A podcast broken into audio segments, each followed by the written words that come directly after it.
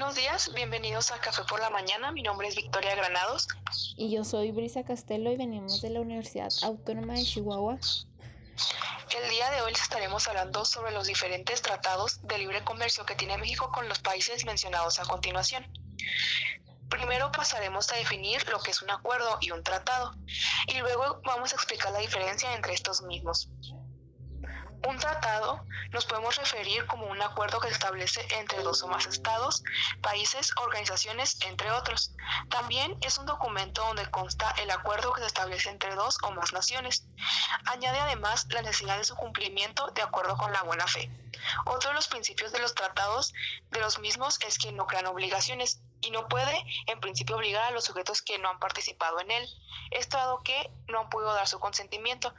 Así pues, de ninguna forma puede enunciarse tal principio de una manera absoluta. Un acuerdo es un convenio entre dos o más partes de cara al desarrollo de una actividad económica común entre ellas. Este tipo de estrategia puede ser emprendida por empresas, organizaciones privadas o incluso naciones. En otras palabras, un acuerdo es un tratado entre dos o más partícipes con el fin de incrementar el intercambio de bienes, servicios o inversiones entre ellos. De este modo, cada uno busca sacar provecho para el desarrollo de sus negocios. Bueno, ahora les explicaremos la diferencia entre estos.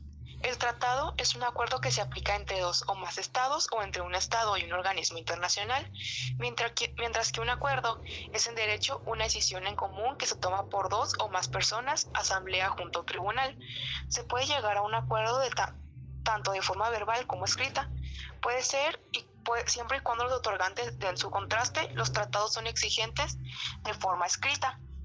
Un acuerdo puede realizarse entre dos o más personas sin importar el ámbito o el origen de las personas involucradas, y en cambio los tratados se realizan entre dos o más naciones, organizaciones o regiones. A continuación, estaremos hablando sobre el tratado con Estados Unidos y Canadá.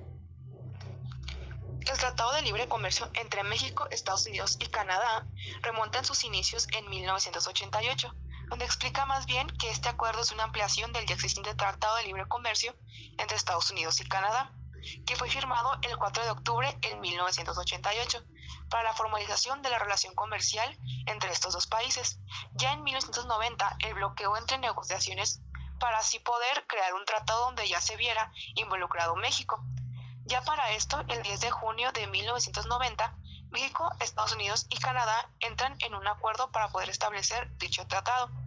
El 5 de febrero de 1991 inician las negociaciones del tratado, por lo que el acuerdo comercial fue firmado por el presidente estadounidense George Bush el 8 de diciembre de 1992, por el ministro canadiense Brian Munroy el 11 de diciembre de 1992 y por el presidente mexicano Carlos Salinas de Gortari el 14 de diciembre de 1992. Asimismo, los tres países firmaron el 7 de diciembre de 1992 y entró en vigencia a partir del 1 de enero de 1994, cuando se cumplió con el procedimiento de ratificación por parte del Poder Legislativo de cada, de cada país que lo suscribió. Al firmarse el tratado se planteó un plazo de 15 años para la eliminación total de las barreras aduaneras entre los tres países. Además, se acordó que debía ser retirada las restricciones existentes al comercio de varios productos, así incluyendo vehículos de motor y piezas para estos, las computadoras, textiles y agrícolas. El tratado también protege de derechos a los propietarios intelectuales, ya sea patentes, derechos de autor y marcas comerciales, y destacó la eliminación de las restricciones de inversión entre los países. Medidas relativas a la protección de los trabajadores y el medio ambiente se añadieron más tarde como resultado de acuerdo complementario confirmado en 1992. En México, los principales sectores beneficiados son el empresarial, público, laboral, agropecuario, académico, exportadores e importadores. Según lo dictado por el acuerdo, los principales objetivos de Estados Unidos y Canadá del Tratado de Libre Comercio fueron los siguientes. Eliminar las barras al comercio de bienes y servicios entre Canadá y Estados Unidos. Facilitar las condiciones de competencia legal en la zona libre comercio establecido por el acuerdo. Liberalizar de manera significativa las condiciones para la inversión dentro de esta zona de libre comercio. Establecer procedimientos eficaces para la administración conjunta del acuerdo y la resolución de controversias. Sentar las bases para la ulterior cooperación bilateral y multilateral encaminada a emplear y mejorar los beneficios del acuerdo. El acuerdo entre los dos países, en última instancia, creada en gran medida la liberación del comercio entre ellos, la eliminación de la mayor parte restante arancelarias, el Tratado de Libre Comercio no era fundamentalmente sobre las tarifas. Sin embargo, los aranceles medios sobre las mercancías que cruzan la frontera fueron por muy debajo de 1% en la década de 1980. En cambio, el Canadá desea un acceso sin trabas de la economía estadounidense. Estadounidenses, a su vez, desea tener acceso a la energía de Canadá y las industrias culturales. En las negociaciones, Canadá conserva el derecho de proteger sus industrias culturales y los sectores como la educación y el cuidado de la salud. Además, algunos recursos como el agua quedaron fuera del acuerdo. Los canadienses no tuvieron éxito en ganar la libre competencia de América. Contratos de compras gubernamentales. El acuerdo concluido en octubre de 1987 eliminó las restricciones al comercio de varias etapas a lo largo de un periodo de 10 años y dio como resultado uno, un gran aumento. Bueno, ahora yo les hablaré sobre el Tratado de Libre Comercio que tiene México con Colombia y Venezuela. Algunos de los sucesos importantes en este tratado de libre comercio entre México, Colombia y Venezuela fueron estos siguientes. Su firma fue el 13 de junio de 1994. Se supone que tenía vigencia hasta el 1 de enero de 1995, pero hubo una denuncia por parte de Venezuela el 22 de mayo de, 2006, del que les hablaremos más adelante. Y el Tratado de Libre Comercio sin efecto entre Colombia y Venezuela se dio a conocer el 19 de noviembre del 2006. Otro de los datos importantes es Colombia, ley de, de 712 el 20 de diciembre de 1994 y decretos 2900-2901 el 20 de diciembre de 1994. En México decretó la Secretaría de Relaciones Exteriores el 31 de diciembre de 1994 y en Venezuela ley aprobatoria del 29 de diciembre de 1994.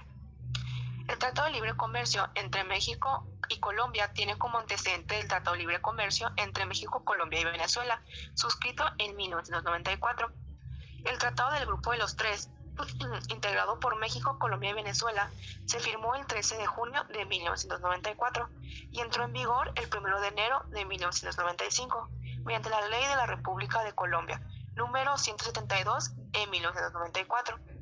En 2006, Venezuela decidió ya no formar parte de este tratado y los compromisos entre México y ese país quedaron sin efecto a partir del 19 de noviembre de ese mismo año, la cual surtiría efecto a los 180 días de la notificación a las partes y a la Secretaría General. A raíz de la, salida de Venezuela del tratado, México y Colombia acordaron profundizar el tratado, dando como resultado un protocolo modificatorio al Tratado de Libre Comercio, que entró en vigor el 2 de agosto del 2011.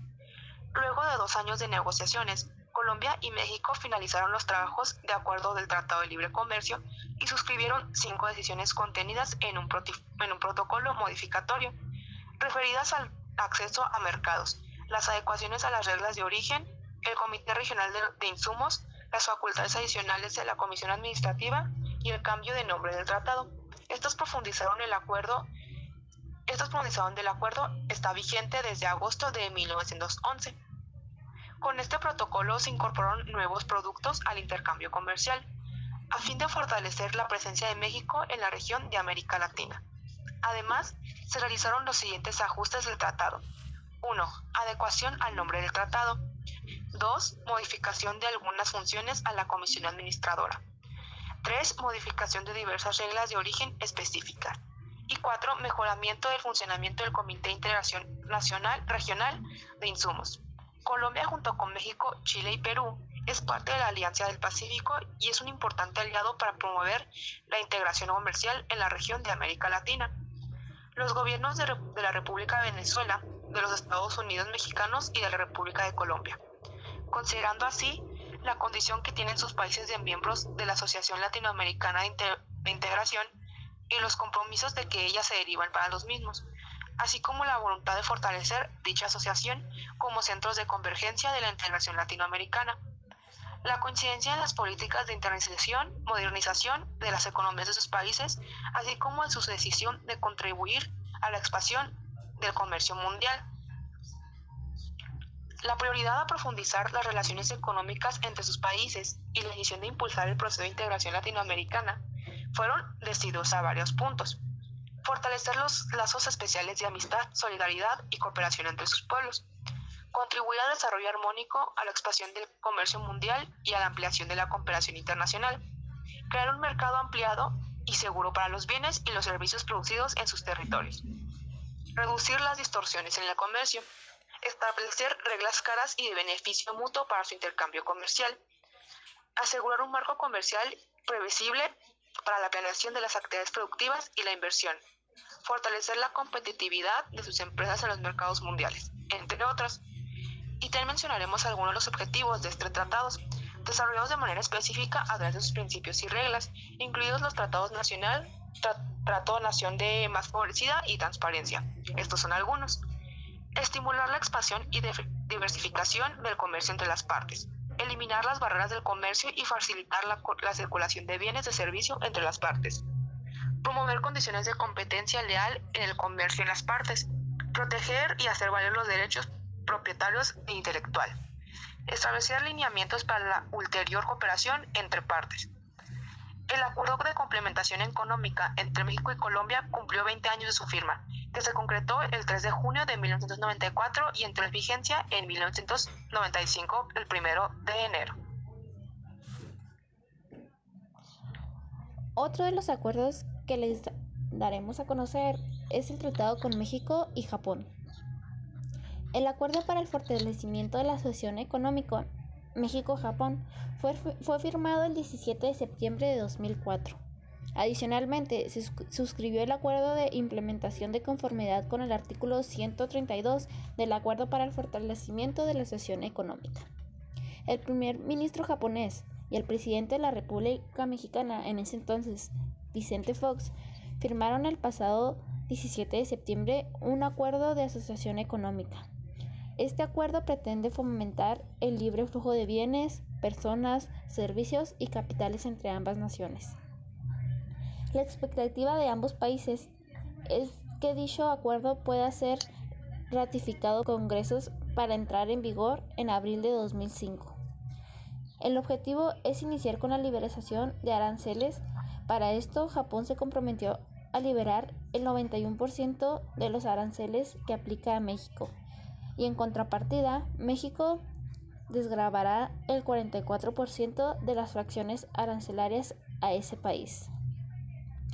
El acuerdo para el fortalecimiento de la sesión económica incluye los elementos de un tratado libre comercio, además de las disposiciones comerciales como acceso al mercado de bienes, normas sanitarias y fitosanitarias, reglamentos técnicos y procedimientos, evaluación de conformidad, competencia, reglas de origen, salvaguardias y servicios, incluye elementos de que tienen fines específicos como el intensificar la cooperación bilateral y comprometer una alianza económica.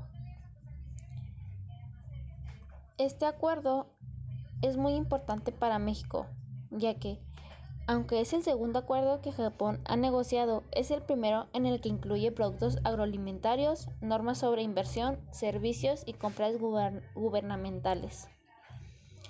Los, objetivos de este acuerdo son los siguientes. Liberalizar y facilitar el comercio de bienes y servicios.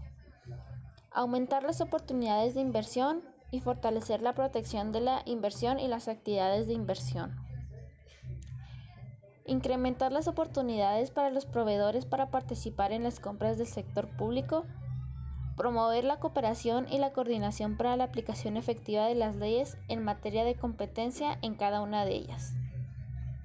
Crear procedimientos efectivos para la implementación y operación de este acuerdo y para la solución de controversias.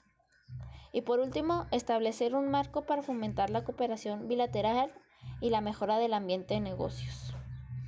En cuanto a inversión, el capítulo incluye un conjunto de reglas claras en materia de protección a la inversión productiva. Este capítulo incluye los principios de trato nacional y de nación más favorecida, prohibición de requisitos de desempeño a la inversión de otro país miembro del acuerdo, libertad de transferencias financieras y mecanismo de solución de diferentes inversionistas Estado.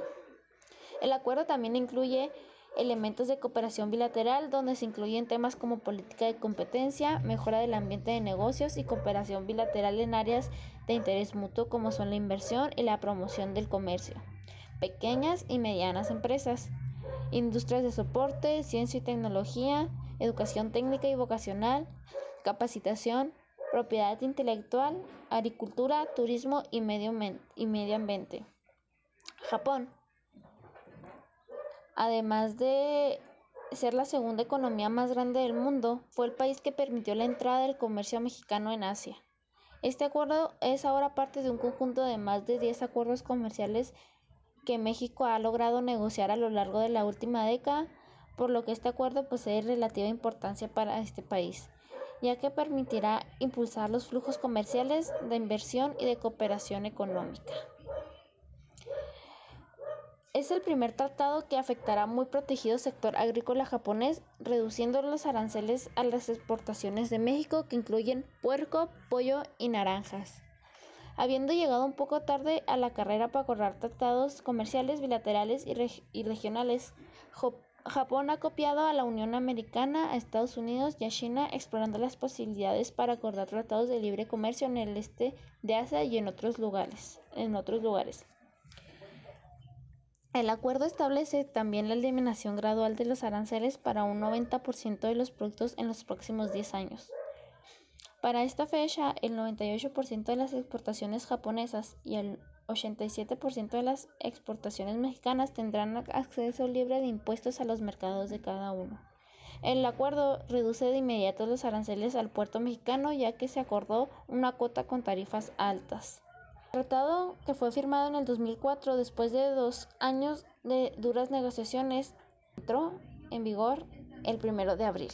Y por último, daremos a conocer uno de los acuerdos más importantes que son México, Estados Unidos y Canadá. Bueno, algunos de los objetivos de este, de este tratado son los mencionados a continuación. Eliminar y superar obstáculos al comercio y facilitar la circulación trilateral de bienes y de servicios entre los territorios de las partes promover condiciones de competencia leal en la zona de libre comercio, aumentar sustancialmente las actividades de inversión en los territorios de las partes, proteger y hacer valer de manera adecuada y efectiva los derechos de propiedad intelectual en territorio de cada una de las partes. Este tratado estableció una serie de instituciones de tipo trinacional para administrar y vigilar la correcta implementación de las disposiciones del tratado. Entre ellas se cuentan la Comisión de Libre Comercio, un grupo de coordinadores del Tratado de Libre Comercio del Norte, grupos de trabajo y comité del Tratado de Libre Comercio, un secretario del Tratado de Libre Comercio, una comisión para la cooperación laboral y una comisión para la cooperación ambiental. La primera parte del tratado, en sus aspectos generales, contiene los objetivos en el capítulo 1 y las definiciones generales en el capítulo 2. Se establece el compromiso de, de aplicar el tratado en los diferentes niveles de gobierno de cada país. Los siguientes partes del tratado se refieren a. Comercio de bienes. Barreras técnicas al comercio. Comparte del sector público. Inversión y comercio de servicios. Propiedad intelectual. Solución de controversias y excepciones y disposiciones finales. Los representantes de México, Estados Unidos y Canadá se reunieron este martes 10 de diciembre del 2019 para firmar la nueva versión del Acuerdo de Libre Comercio entre estas naciones. Este incluye las modificaciones acordadas entre la Casa Blanca y los legisladores estadounidenses del Partido Demócrata. Los mexicanos fueron los primeros en ratificar el acuerdo, en tanto, Canadá espera que Estados Unidos lo ratifique dentro de los próximos días para sumarse a él. El presidente de Estados Unidos, Donald Trump, ve con buenos ojos la implementación del nuevo acuerdo. Se estima que su ratificación significaría un incremento de tres décimas porcentuales del Producto Interno Bruto lo que equivale a 70 millones de dólares anuales. Además, se dice que este se crearía al menos 176 mil nuevos empleos. Gracias a la la modificación de este tratado fue porque México también ha advertido que podría abandonar este tratado de libre comercio si es que no logra obtener mayores beneficios en la renegociación. Por eso fue que se hizo. En respuesta al presidente Trump comenzaría la pronta renegociación de este tratado de libre comercio con Canadá y con México. El presidente Enrique Peña Nieto anunció un plan de diversificación comercial con otros países que incluye negociar pactos bilaterales con otros países del mundo. El 30 de septiembre del 2018 se anunció que Estados Unidos y México y Canadá habían llegado a un acuerdo para reemplazar el Tratado de Libre Comercio con el Tratado de México, Estados Unidos y también el de Canadá. Así se tratado firmado el 30 de noviembre de ese año. Es el resultado de la renegociación del Tratado de Libre Comercio ya mencionado, que los Estados, miembros relacionaron el, el 2017 y el 2018 aunque el Tratado de Libre Comercio seguirá en vigencia hasta que sus nuevos miembros lo ratifiquen.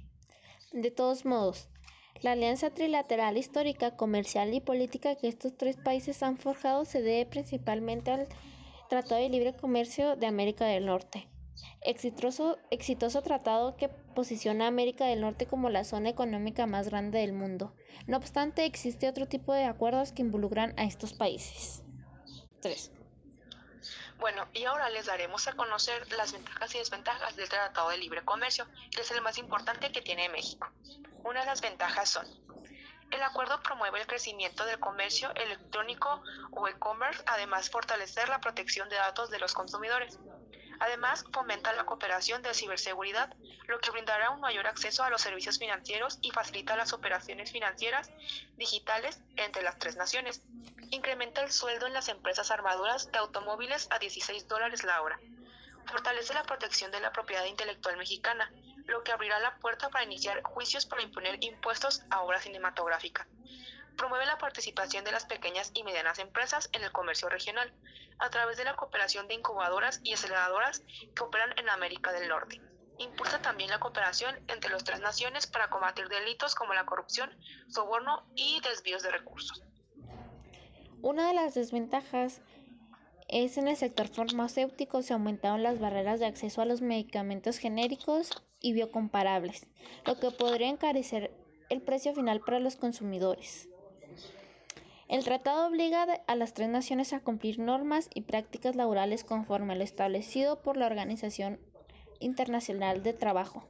Sin embargo, no está claro cómo ese compromiso se va a traducir en acciones concretas. Otra sería que incorpora una cláusula, que establece que los integrantes del pacto deben informar a los otros miembros sobre sus intenciones de iniciar un tratado de libre comercio con algún país que no opere bajo condiciones de libre mercado. Por último, reduce la autonomía comercial de México, pues prohíbe a los campesinos el uso propio y libre intercambio de semillas. Al igual, endurece las reglas de origen de acero y aluminio. Los acereros tendrán siete años para la integración de aluminio. Y hablando más de nuestro país, México, les daremos a conocer otros datos que consideramos importantes. Bueno, yo les hablaré un poco sobre lo que México exporta a varios países. Aunque el comercio exterior es competitivo, México ha sabido sacar partido de sus fortalezas y ser líder en diferentes rubros a nivel global. aunado a ello, el país cuenta con una situación geográfica estratégica. Cuenta con 3 kilómetros de frontera con Estados Unidos, pero también tiene 11.000 kilómetros de costa, lo que, lo que facilita la logística con Asia y Europa. Por ejemplo, una investigación del gobierno del Reino Unido observó que este tratado de libre comercio podría haber ayudado a incrementar las exportaciones de México a Estados Unidos con un, con un 4.9 adicional en cada año. En términos generales, México concentra una fuerte ventaja en la exportación de productos de la industria automotriz, maquinaria general y equipo industrial, instrumentos profesionales, científicos y de control. A continuación, les presentaremos los principales productos que México exporta al mundo vehículos, aceites crudos de petróleo, televisores de pantalla plana, máquinas automáticas para el tratamiento o procesamiento de datos, unidades de proceso, unidades de memoria de entrada y salida, tractores, autopartes, teléfonos y equipos de comunicación, instrumentos médicos, mercancía para ensamble o fabricación de aeronaves, refrigeradores y equipo para frío, oro en burdo, cerveza de Malta, tomate, aguacate, tequila, azúcar de caña y frutos rojos. Se encuentran en la lista también el tequila, el azúcar de caña y las zarzamoras, de acuerdo con, con datos del Sistema de Información Agroalimentaria y Pesquera. Esto ponía a México como el principal país exportador del sector agroalimentario del mundo, en productos como cerveza, tomate, chiles y pimientos, además de sandía, pepino, limón, aguacate, cebolla, tequila y papaya entre otros, según datos de la Secretaría de Agricultura, Ganadería, Desarrollo Rural, Pesca y Alimentación.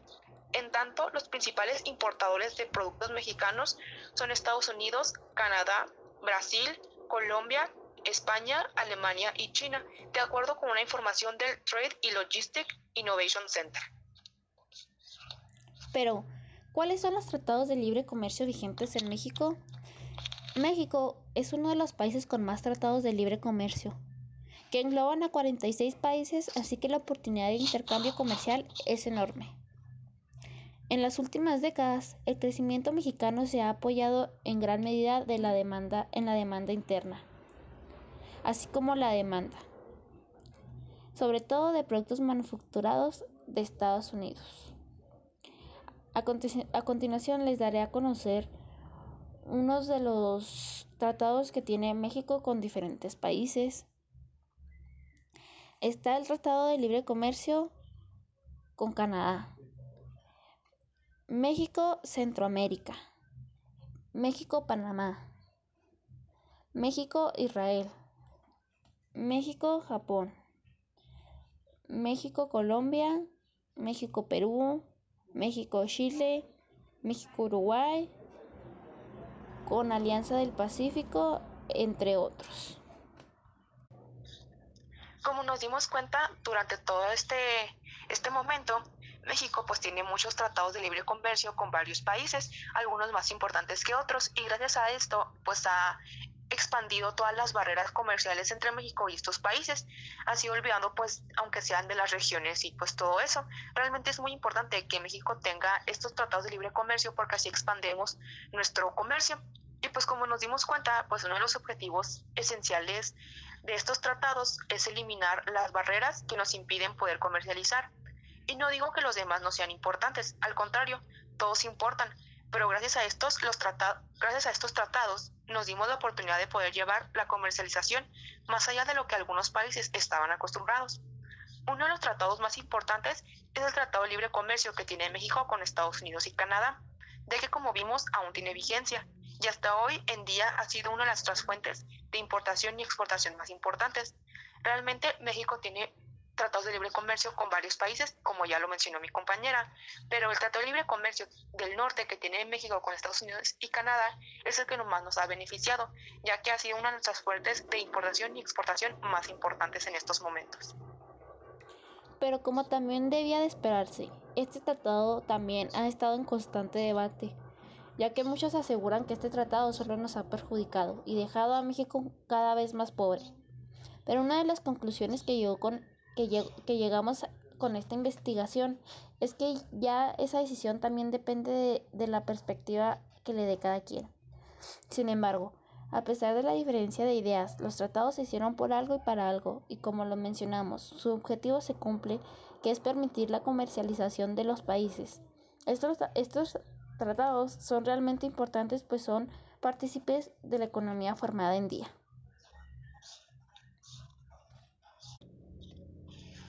También les hablaremos un poco sobre cómo ha estado influyendo lo que está pasando en la actualidad, ya que como hemos estado viendo, pues estamos ante una pandemia muy fuerte que es que se le conoce como el coronavirus y pues como hemos visto también ha pues tomado ciertas conclusiones a la economía de México y con varios tratados.